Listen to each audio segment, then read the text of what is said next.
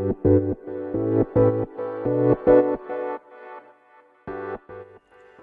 科行きの10分間始まります、えー、こんにちは石川です。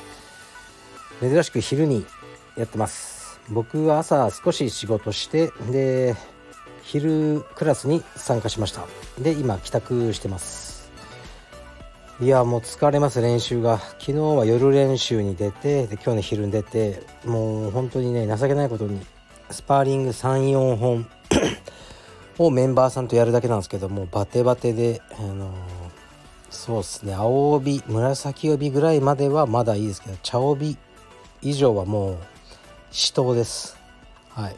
もう歯を食いしばって頑張ってます。でも楽しいですね。今日も全く内容はダメでしたけどそれでも楽しいなと思ってやってます。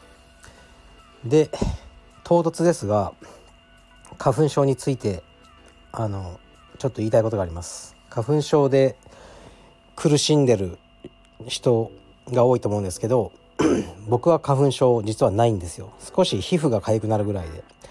うちの妻と娘息子みんな花粉症でで特に娘はひどかったんですね。もう血が出るまで目をかいたりしてたんですけどえっとね免疫療法みたいなのをやってるんですね。で月3,000円ぐらいなんですよお薬。でも薬をえっとね一応3年間毎日取らなきゃいけないんです、まあ、そう聞くと面倒くさいじゃないですか、まあ、でもね歯磨きと同じようなもんだと思って習慣化すれば全然大丈夫だと思うんですけどシダキュアっていう薬なんですよ。シダキュアでそれをまあお医者さんに処方してもらうんですけどでうちの娘はもう2年ぐらいやっててうちの妻は今1年目が終わって2年目ぐらいらしいんですけど全く違うらしいです。もう全然うちの娘とかは花粉症今年は感じてないぐらい。でうちの妻も全く違うと。だからみんなに勧めるんですけど結構やらないんですよね。これたった3,000円で月こんなに効果が出るものって言ってもいや毎日ってちょっとみたいな人が多くて。うん。じゃあもう一生鼻水をね垂らしまくってあの生きていきなさい。と思いますね。でうちの妻とかもこれやらない人の意味が分かんない。愚かだ。と言ってます。それだけです。それをただお伝えしたかったです。えー、とで今うちの家族はスキーに行ってて今日僕はあの車で羽田に迎えに行きます。ですから5日間ぐらい僕一人でしたね。この間に僕も1泊で温泉に行ってやろうとか結構映画見に行こうとかいろいろ楽しみにしてたんですけど実はこの5日間を。結構仕事が忙しくてやっぱオンラインストアの何もできなかったですね。だから今この収録終わってちょっと文章を書く仕事があってそれ終わったら近所のサウナに行ってこようと思います。お風呂入って。それだけですね。で息子は初めてのスキーだったんですけど楽しくあの、ね、滑れたみたいですね。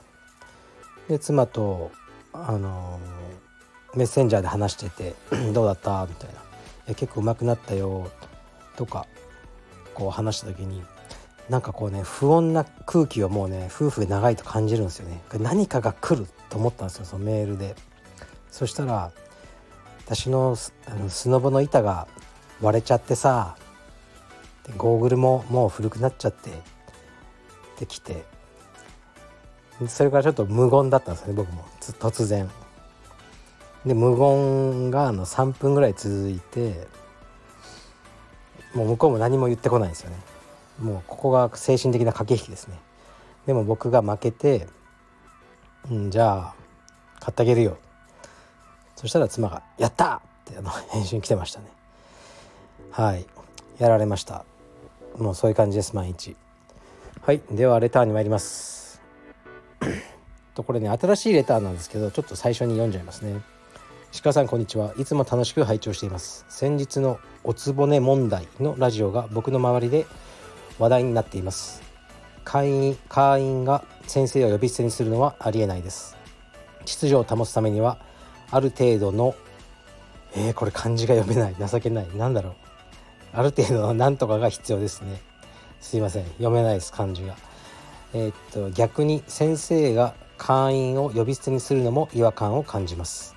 特にマスター3から4の立派なレディーに対して名前を呼び捨てにしているジムもあり他からどう見られるのか気にならないのか不思議に思います。僕の妻も40代前半ですがもし、え、よそのコミュニティで妻が指導者の男性に呼び捨てにされているのを知ったら辞めさせるまではいかずともモヤモヤした気持ちになります。ジムによって会員との距離感は様々ですね。石川先生は名前で会員を呼ぶことはありますか？はいありがとうございます。これこの間のえっと僕の収録がかなり反響というかまあねあの年が結構いってる会員さんとはいえその若いスタッフとかをね「たけし」とか、まあ、親しみを込めてであっても呼ぶのは僕はあまり良くないんじゃないかって話をしたんですね。それを受けてのこのレターで逆にそのインストラクターとかね僕みたいな指導者が会員さんを呼び捨てにするのもどうなのかっていうことですね。これはですねキッズはしますね。うん、おいケンジねなんとかでね高校生の会員さんでもう小学生からうちでやってるね講師とかそういうのは言いますよね。で大人の会員さんで僕が呼び捨てにする人はうーんえー、っとねもう10年以上やってるタク君をタクと昨日ちょうど一緒に練習したけど文雄。これも10年選手ですね。文雄。って僕は言いますね。いけないのかなそれも。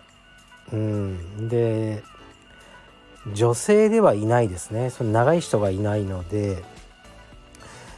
まあだけどうちはねあと外国人が多いんですよ。だから外国人の生徒さんは、まあ、僕のことを「先生」って呼ぶ人もいれば「勇気」もねやっぱありえちゃうんですよね。うん。だからなかなかあのー、こうルールにはしにくいなと僕は思ってますだからね道場のエチケットにこういうふうに先生を呼べとは書いてないんですねそういう理由で。で確かにその40代の女性をね僕はそういうシチュエーションはないんですけどうん例えばもう20代からその女性が練習してて一緒にでその女性が今40代になっててうーん「陽子」とかねあのありえるかもしれないですね。たまたま僕はその状況はない。ってことで一人インストラクターの関口、えー、っと今は長須か。長須直子は僕直子と呼んでますね。彼女はインストラクターですけど。まあ結婚もしてますけどね。直子も18歳から知ってるんですよね。今多分40ぐらいだと思うんですけど。うんだから僕は直子のままですけどね。長須さんにした方がいいんでしょうかね。そこまではうん僕は考えてないですね。でも確かえー、っとカルペディエムホープのアマゾンはキッズクラスも全員くん付けで呼ぶとかねなんとかくんって確か言ってましたね。それはそれでいいんじゃないですかね。はい。すいません。答えになってないかもしれませんけど。まあ気をつけてね失礼がないようにはしているつもりです。えー、っと次いきます。石川先生こんにちは。いつも楽しく拝聴させていただいております。現在石川由紀の10分間はスタンド FM での放送のみですが過去の放送分などを Spotify のポッドキャストなどで放送する予定などないでしょうか。ご検討よろしくお願いします。追伸ですが石川先生の声聞きやすくて本当にいい声ですね。はいありがとうございます。そうですか。僕も Spotify のポッドキャストはいろいろ聞いてるんででもねまあそういう感じじゃないと思いますねこの内容的に。まあ、いつかね本当にそういう一般の人向けにやるんだったら内容をねちゃんと一から考えないと今はこうね結構気軽にあねこのヤクザがどうとか話してるけどそういうことは多分言えなくなるのかなと思いますね。でついにねあのあれをやりますよ言われたんであのやっぱり新しいリスナーの方多いんですね。どんどん増えてて。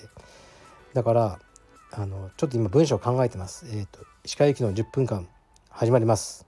の後にいきなり話し始めないでね毎日あの聞いてる方にとっては面倒くさいと思うんですけど、えー、このチャンネルは、えー、ね、国内外約30の、えー、拠点を持つブラジリアン柔術ネットワークカルペディエムの、えー、創業者であり代表である石川祐希が日々の何々何々を語るチャンネルとなってます。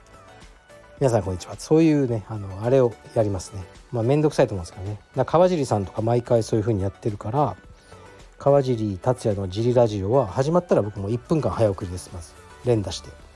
で1分ぐらいでちょうどあの川尻さんが本題に入る感じになってますね。僕も今文章を考えてます。簡潔なやつを。えー、っと時間がないけどレターもう一発いきます。レターたくさん来てます。ありがとうございます。鹿さんこんにちは。鹿さんはお子さんを週末に義理の両親に預けられているとラジオ内で聞きました。私は妻の両親が過干渉気味で子供を預けるのを戸惑っております。石川さんはお子さんを預けられるのに抵抗などはないでしょうか。よろしくお願いいたします。はいありがとうございます。えっとね義理のお母さんに預けてはないんですよ。毎週末うちの妻と、えー、息子と娘がもう3人でねその家に帰る。で僕はのこの家で1人っていうことでお母さんに子供だけを預けるってことはないんですね。でねよく外国とかだとあのね旦那さんと奥さんで食事に行って子供たちをベビーシッターに預けるとかありますけどうちはねしたことないんですよね。一回も。だから妻と2人でディナーとかはうーん結婚したと一回もないんじゃないですかね。子供生まれた後。で別にいいというか僕は。やっぱ子供を誰かに預けるのはあ僕らはちょっと不安がありますね。だから預けてないですね。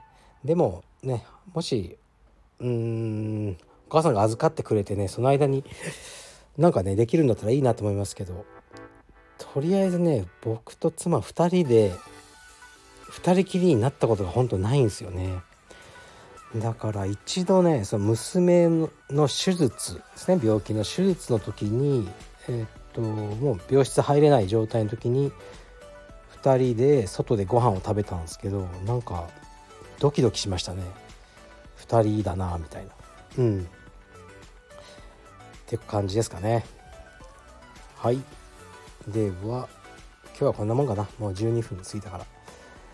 じゃあまたレター待ってますね。あと今日は、えー、カルペディウムオンラインの新商品の発売日です。スウェットなどえー、っと夕方6時から販売します。よろしくお願いします。失礼します。